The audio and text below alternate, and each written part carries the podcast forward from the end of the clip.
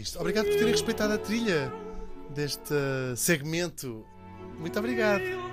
Uau! Isto é lindo, não é? Estou muito impressionada Deixa-me chorar. Lascia que eu pianga. Lasciate-me chorar. Por acaso no Spotify foi o que apareceu em segundo. Ainda, ainda fiquei tentado. Claro. Escrevi Lascia, Lascia-me da, da la mano. pois é, neste dia 1997, parecendo que não, Parece que foi ontem. pois parece, por acaso parece. Parece, Mas foi hoje. para a faculdade. Mas foi hoje. Foi hoje, exato. Ai, ai. Morri em Calcutá. Do outro lado do mundo, se eh, considerarmos o mundo, o sítio onde estamos presentemente, aos 87 anos Tão, Tão nova! Oh, Isso é uma coisa que eu. Deus eu- e enfim. Vidas E embrulha... tão nova e embrulhada no- lençol. em Calcutá é moda. Vidas desperdiçadas assim. pá. É verdade. Custa-me muito ouvir essas histórias. Também, isto é muito triste. Falamos da missionária Madre Teresa do mesmo, do mesmo de Calcutá. Eu ia dizer uma coisa, mas. Chiu! Porque era missionária. Já lá vamos, por acaso, já lá vamos. Muito bem. E a piada nem sequer é minha. Agnes Boiadju nasceu em 1910 numa pequena aldeia da atual Macedónia, numa família albanesa. Ou seja, Tudo lhe aconteceu. Não faltava mais não nada. contente, ainda foi morar para a Índia. Estamos a brincar. Claro, desde cedo que ela rece- recebia os chamamentos. Há pessoas que também estão a pedi-las, não é? Ela recebia assim Cada um tem o que merece. Oh, Ana! Está com uma, uma, uma médica que disse isto a uma amiga minha uma vez que foi à, foi à médica e disse que tinha uma infecção urinária e a médica disse: Cada um tem o que merece. E é verdade, a médica não mentiu. Uma amiga, perceberam? Claro, claro. Enfim. Pois é, a nossa pequena Agnes, Boiadju, recebia, tinha assim umas visões, umas chamadas, ahm, e Cristo disse-lhe que ela devia dedicar a vida a Deus. E ela dedicou. Muito bem mandada. Se ele tive- E Deus depois, Cristo disse assim: se eu te dissesse para te atirares a um poço, também te atiravas. E a Yeah. Agnes disse: atirava. Claro. Por acaso atirava. Uh, aos 18 anos ela vai se tornar freira nas Irmãs do Loreto, é uma ordem uh, irlandesa. Um, teve ainda um pouquinho de tempo em Dublin, lá a fazer o cursinho delas, que elas fazem, que é aprender a mexer com o PowerPoint assim. na ótica. Claro. Na ótica do utilizador. que as contas do, do convento também não se fazem sozinhas. A passar uma esfregona pelo, pelo cor da igreja. se precisa. Uma calzinha pelas paredes. Disseste pelo coro da igreja. Está tudo errado. Uma esfregona pelo coro da igreja. Sim, o, co- o da igreja, a parte de cima da A zona, a zona, o couro da igreja. A parte de cima do couro da igreja. Passar uma esfregona pelo Pá, coro isto da é igreja. horrível. Isto é horrível. Entretanto, ela vai seguir como missionária, como muitas outras irmãs do Loreto, esta ordem irlandesa. Para onde? Para a Índia. Claro, era o seu sonho, era ser mili... eh, É só trocar uma consoante, de facto, nunca tinha pensado nisso. O sonho era ser milionária, como não pôde. Foi para a segunda coisa melhor, Exato, que é ser claro. missionária na Índia. Entre les deux, mon corps balance. Isto é, vamos lá pôr um bocado de ordem nisto. Vamos, vamos. Ela no início. Ela vai viver o resto da Índia, o resto da Índia na vida, o resto da vida na Índia. Aliás, nunca mais foi, ah, nunca mais viu sequer a mãe, as irmãs, nada de, seguiu a sua, o seu chamamento. No início, ela vai dar aulas numa das missões lá da, da Ordem ah, a crianças até bastante favorecidas, porque era quem estudava nestes colégios católicos.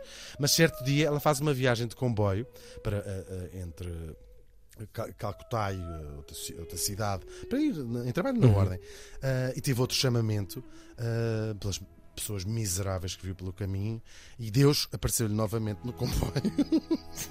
Não te rias. Isto é horrível, porque, enfim, isto é muito sério.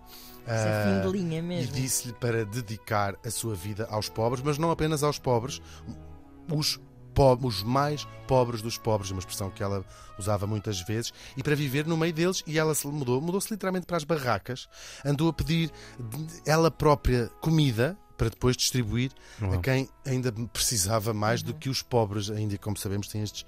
eh, Tem, há sempre um furo Mas abaixo na que não, pobreza e na não lhe dava miséria. dinheiro porque achava que ela gastava em droga. droga. Se quiser, se quiser, Vou-lhe comprar ali um pão. Um galão. Mas dinheiro não dou. ajudem, ajudem, Deus me ajude. Pá, isto é. Isto é incrível. A coisa vai crescendo e pouco depois algumas mulheres começam-se a juntar e em 1950 ela consegue, o Vaticano autoriza a criar a sua própria ordem, as Irmãs da Caridade, e ela cria um hábito Está tudo ótimo. que é não nesta- ir à- ir à pastelaria não sair assim sem me pagar. Não, o hábito que ela criou é um sari eh, branco com uma risca azul, conhecido, claro, em todo o mundo.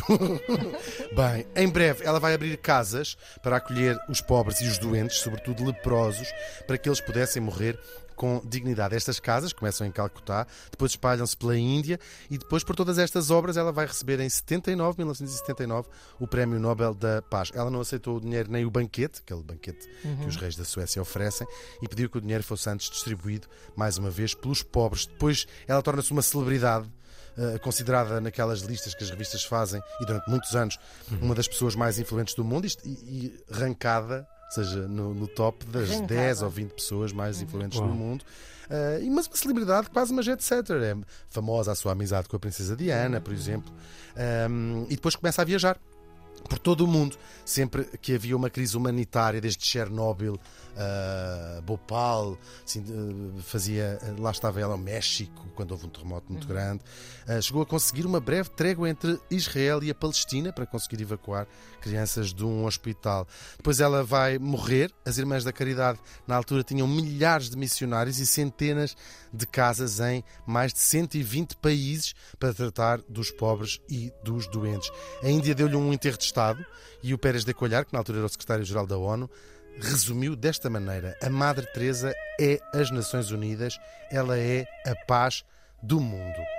Acabámos de pintar um bonito quadro, não há dúvida disso, mas a verdade é que a Madre Teresa é uma das figuras mais controversas do século XX. Ela é venerada pelos fãs e, sobretudo, fãs católicos e detestada. Não sei se detestada é a palavra certa, mas muito v- Subestimada, talvez. muito at- atacada pelos, Ok. pelos críticos. Talvez o maior de todos tenha sido o jornalista Christopher Hitchens, e faço já um full disclaimer que eu adoro o Christopher Uhum. Hitchens, não em particular por este, por este ódio quase particular que ele tinha à Madre Teresa.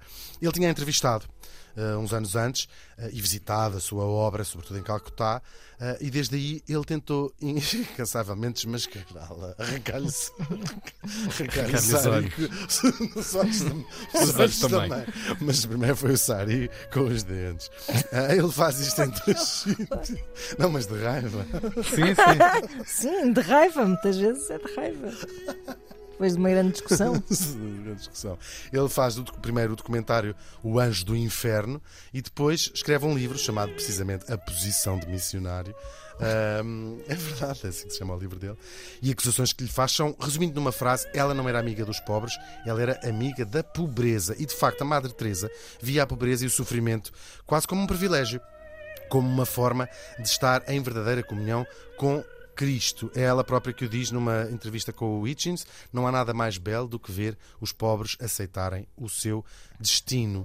Ah, e dizia também que a nossa salvação, e nossa aqui entenda-se as pessoas que não são pobres, ah, está precisamente nestas pessoas pobres que aceitam esta. Essa ajuda. Ah, não, não a ajuda, aceitam que o seu A destino sua é- condição. A sua, sua condição. Sim, ok. sim. Claro, a verdade é que ela podia ter feito bastante mais, isso é uma evidência, para aliviar o sofrimento dos doentes terminais com cuidados paliativos, o que ela deliberadamente não eh, fez. Ok. E depois, quanto mais famosa eh, se tornava ela e a sua obra, mais dinheiro foi recebendo em doações. São milhões e milhões de, vamos dizer, dólares ou euros. Depois, pelas razões teológicas que eu já expliquei, ela nunca quis usar esse dinheiro para melhorar as instalações das missões. O Hitchens e outras pessoas visitaram eram péssimas, Uhum. mesmo péssimas. Não, nem, nem sequer os cuidados de saúde também não eram os melhores, mesmo no contexto indiano. Isto é uma ordem muito rica que podia ter, de facto, feito ali Ok. eh, eh, estas melhorias. Eles sempre disseram, ela e depois mais tarde quem se seguiu, a nossa missão nunca foi ser um hospital. Nós somos uma casa, como eh, chamavam-lhe, uma casa para morrer, ou seja, onde estas pessoas, em vez de morrer na rua, podiam ir morrer ali com eh, dignidade, digamos assim. Quase os cuidados paliativos, não é? Sem, Designação mas sem, cuidados paliativos. claro, Estamos claro. a falar de doentes, por exemplo, de lepra, uma doença extremamente dolorosa, eh, e propositadamente é- é- não era dado Sim. eh, ah, Havendo meios Claro, e vontade, havia coisas, maneira de. Mas claro. havia ali uma ideia de que o sofrimento era o que aproximava aquelas pessoas de eh, Cristo. Basicamente, os doentes morriam deitados no chão. Não havia, por exemplo, alas separadas para doentes com tuberculose, que era uma. Caramba. eh, sim. Bom, bem prega Frei Tomás. Diz, costuma-se dizer, faz o que ele diz, não faças o que ele faz, porque ela própria, quando esteve doente, procurou os melhores eh, cuidados de saúde possível, tinha um pacemaker, todas essas coisas. Também a origem destes milhões é polémica. Muitas destas doações vieram de gente muito pouco recomendável, inclu- incluindo vários ditadores, que lá tinham direito a uma foto, ao lado da, da sorridente Madre Teresa. Eh, e o dinheiro foi sempre muito mal gerido. Eh, o, o- o destino não foi aquele para que era doado, considera as pessoas quando doavam dinheiro é para melhorar a, a condição de vida dos, dos pobres. Mas a, a Madre Teresa é preciso dar-lhe essa dar a mão a torcer neste- aos críticos, ela nunca desmentiu que não fosse esta a sua intenção, era Pois, pois, acolher pois. esta. Ela disse: Eu não sou um governo, não vou resolver a pobreza, eu trago estas pessoas. E as palavras dela, em vez de morrerem na rua como animais, têm pelo menos Uhum. um dia na sua vida em que são pessoas e aqui morrem. É discutível. A É ordem- discutível, sim. É mesmo. Tem, tem, tem muito a ver com. Ela não era só uma benfeitora, tem a ver com a sua religiosidade, não é? Sim, Com ela- ela viver isso. tal e qual as suas próprias palavras são o que acabaste de Uhum. uh, dizer. O destino deste dinheiro é incerto, são muitos, muitos milhões. Uh, talvez tenha sido uh, recebido pelo Vaticano. O, o New York Times uh, especula que o terá ido para o Vaticano depois dela morrer. Uhum. Uh, o próprio New York Times lista esta a organização criada pela Madre Teresa como uma das mais ricas do mundo. Ok. Uh, outra questão muito polémica são as acusações de conversões forçadas no leito da morte, com batismos a pessoas que estavam a Exato. morrer. Agora, também tenho que dizer que é verdade, quando lhe perguntaram uma vez se ela tinha convertido alguém, ela diz sim. Converti as pessoas a serem melhores hindus, melhores cristãos, melhores muçulmanos, depois de aceitarem Deus, que façam com ele o que quiserem. Quase para tudo acaba por haver um contraponto. Uhum. Mas ela também disse ao Hitchens exatamente o que a Ana tinha dito: o meu trabalho não é social, é religioso. Exato. Não vim trazer apoio, vim trazer a mensagem de Cristo. E o seu trabalho, de facto, nunca foi ajudar os pobres a sair da pobreza, o que podia ser feito através da educação, com uma organização tão rica como a que Claro, ela claro. fundou, ou o empoderamento das mulheres. Por exemplo, que ela era eh, completamente contra. Era contra a contracepção, o divórcio, Uhum. até as carreiras profissionais. Eh, em relação ao divórcio, é preciso dizer aqui muito das mulheres pobres, porque ela eh, foi uma das pessoas que defendeu a princesa Diana depois do seu divórcio. Portanto, Hum, as pois, mulheres ricas têm outro pois, pois, outros- estatuto. Exato. E considerava o aborto o maior inimigo da paz no mundo. Uhum. A, sua missão seria mais acompanhar os pobres nesse caminho de miséria até eh, ao final. Mesmo dentro da própria Índia, a imagem dela começa a ser desmistificada e começa a ser vista como a eterna mulher branca que vem salvar as Exato. almas dos perdidos indianos. E é aqui uma ideia cheia de notas colonialistas e, pelo menos subrepticiamente, claro, racistas. Bom, a Igreja, com a habitual cabeça eh, enfiada no rabo há imenso tempo, eh, ignora estas críticas e um ano depois dela morrer começa o processo de canonização e em 2016 a Madre Teresa passa a ser Santa Teresa de Calcutá. Não é exagero dizer que a Madre Teresa foi a mais bem-sucedida operação de marketing da Igreja do século XX. Uhum. Ah, ou seja, foi usada a sua imagem, a sua obra, quase como um ah, fôlego, um balão de, de oxigênio numa igreja que estava de facto a perder muita importância e, e praticamente já, já só limitada aos países mais pobres do mundo, mesmo na Europa, há, como sabemos, a maior parte dos países são laicos e as pessoas também. Bom, ah, os brancos deste lado do mundo agradecem também poderem dormir descansados à, à, à noite, ou agradeciam, sabendo que há lá uma mulher branca que está a resolver os Está a problemas. tratar da coisa. É aquelas coisas chatíssimas que é a pobreza. Sim, Bom, ainda assim, seja qual for a opinião que tenhamos dela, eu confesso que não é uma figura particularmente Uhum. uh, simpática, uh, ainda que tenha frases lindíssimas sobre, sobre estas.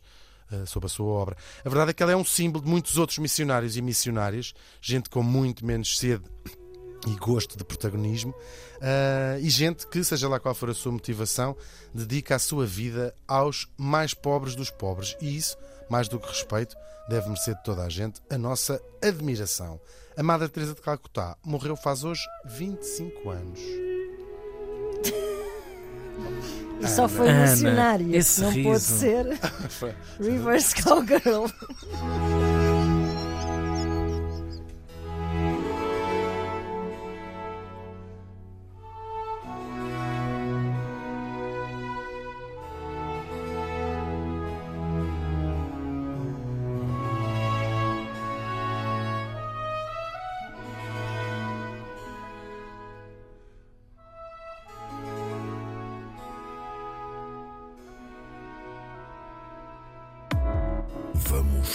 Vamos todos morrer.